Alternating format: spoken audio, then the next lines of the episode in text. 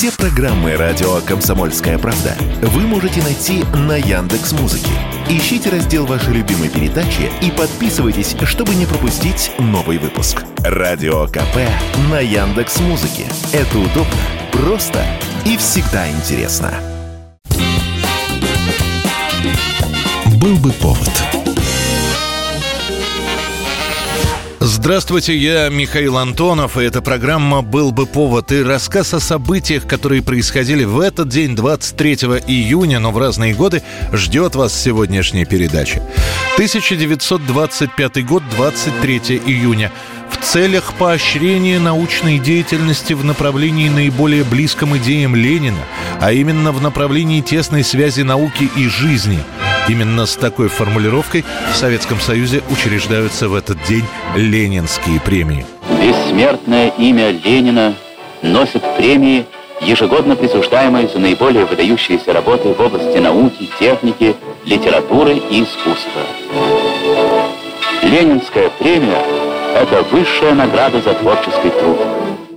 Спустя год после смерти вождя мирового пролетариата его именем называют города, предприятия, школы, библиотеки и вот теперь и премии. Подвижников стоит поощрять. Именно под таким девизом и премия рождается. Создается специальная комиссия, которая в течение года следит за деятельностью советских инженеров и ученых. Ведь премий мало, всего пять. Значит, получить ее должны только самые лучшие. Изначально Ленинская премия исключительно для людей научного труда. Первые лауреаты – генетик Вавилов, геолог и географ Обручев, агрохимик Принишников, химик-органик Чичибабин. Еще одна премия посмертно вручается семье фармаколога Кравкова. Сообщается, награждены лучшие люди, которые своими достижениями не только прославляют советскую власть, но и двигают отечественную науку в будущее. Начиная с 1935 года, то есть спустя 10 лет, ленинские премии вручают и людям искусства, писателям и актерам. Награжденные получают диплом, почетный знак, удостоверение и денежную премию. Сначала 2000 рублей, после 5, потом 10. Ленинская премия просуществует до 40 года и будет на несколько лет заменена сталинской. Лауреаты сталинской премии Михаил Андреевич Пустыгин, Иван Сергеевич Иванов, создатели новой конструкции самоходного комбайна С-4. Управляемый одним человеком, комбайн убирает в час полтора гектара. 1941 год, 23 июня, спустя сутки после начала Великой Отечественной войны, в стране создается чрезвычайный орган высшего военного управления – Ставка Верховного Главнокомандования. В первые дни войны в Ставку входят маршал Тимошенко, он же председатель Ставки, Жуков, Сталин, Молотов, Ворошилов, Буденный и Кузнецов. Ты знаешь, что в первые две недели мы потеряли больше тысячи самолетов, несколько тысяч танков – Почти два миллиона наших солдат оказались в плену. Великий враг напал. На первых порах возникает путаница. Сталин хоть и номинально в Ставке, но физически его в первые дни никто не видит. А от председателя Тимошенко требует даже не приказов, а отчетов того, что происходит на фронте.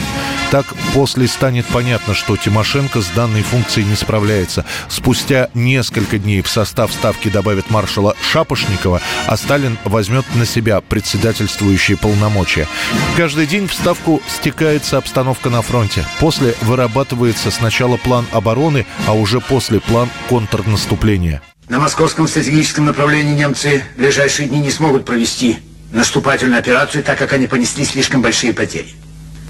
На ленинградском направлении без дополнительных сил немцы не смогут провести операцию по захвату Ленинграда.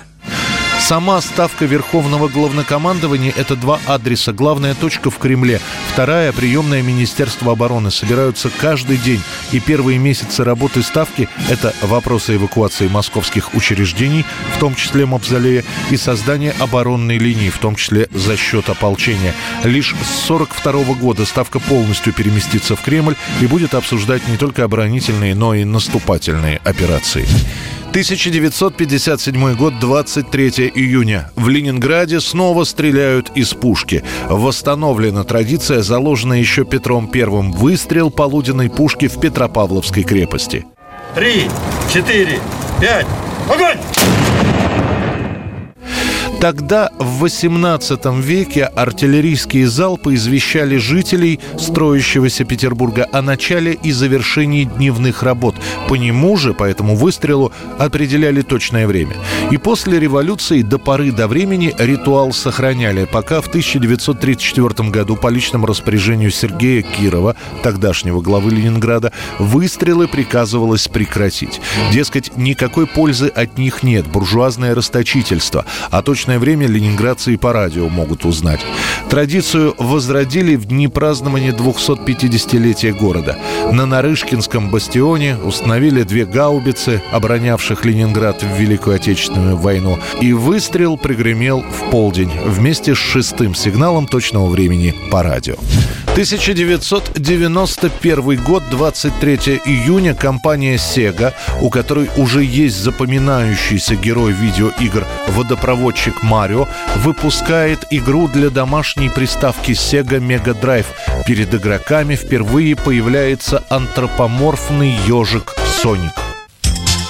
ビュンビュンハリネズミどんなもんだねソニック登場この面白さったらもう目が離せやしないたまんない Игрушку, которая представляет из себя двухмерный платформер, начинает разрабатывать команда всего из семи человек. Задача простая — создать связанные между собой уровни, которые проходит главный герой. Из всех предложенных вариантов был выбран ежик, хотя предлагали и Росомаху, и Белку-летягу, и Броненосца. Ну а синий цвет ежика был взят из официального логотипа компании Sega.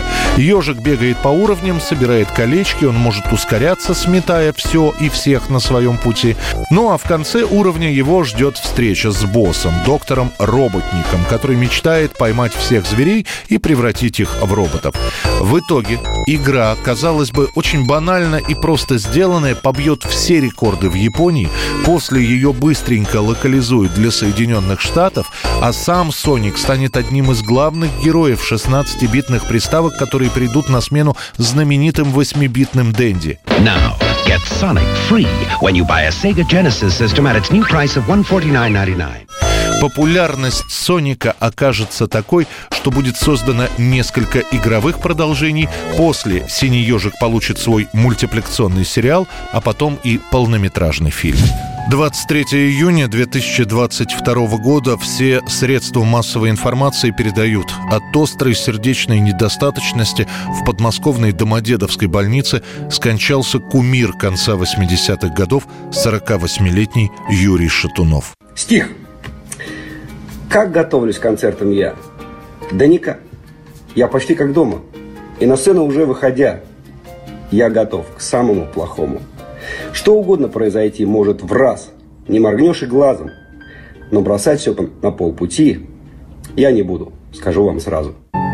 Звезда «Ласкового мая», наверное, единственная из классического состава группы, кто продолжал выступать и пользоваться популярностью. Конечно, эту популярность было не сравнить с тем, что творилось на концертах группы в 88 или 89 годах, но Шатунов многого и не просил. После спада интереса к «Ласковому маю» Шатунов переберется в Германию, в Россию приезжает лишь с концертами, тем более, что в середине 90-х годов концертов становится больше, начался ностальгия ностальгический всплеск, и многие были готовы заплатить неплохие деньги, чтобы снова услышать «Седую ночь» или «Белые розы». Шатунов успел жениться в Мюнхене, они сыграли свадьбу с супругой в Германии, после появились дети, дочка и сын. В ковидные времена Юрий Шатунов практически из России не уезжал. А когда стали вновь разрешены массовые выступления, он с утроенной силой начал выступать, пытаясь наверстать упущенное. 20 июня во время концерта в Подольске Шатунов сначала жалуется на боль в груди. Он два дня принимает обезболивающее, но 22 июня ему становится так плохо, что друзья везут его в ближайшую поликлинику. Там ставят диагноз – обширный инфаркт. Юрия Шатунова успеют доставить в кардиобольницу в Домодедове, а вот спасти певца не получится. Он скончается на операционном столе, не приходя в сознание. А в день похорон Шатунова на Троекуровском кладбище по всей округе будут скуплены белые розы.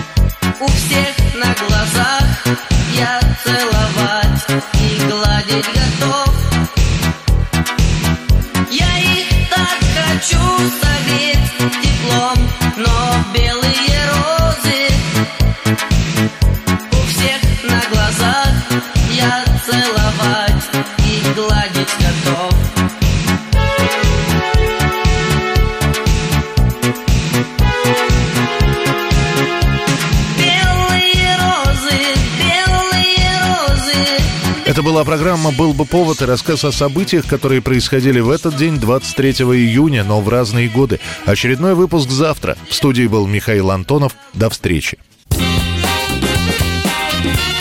Был бы повод.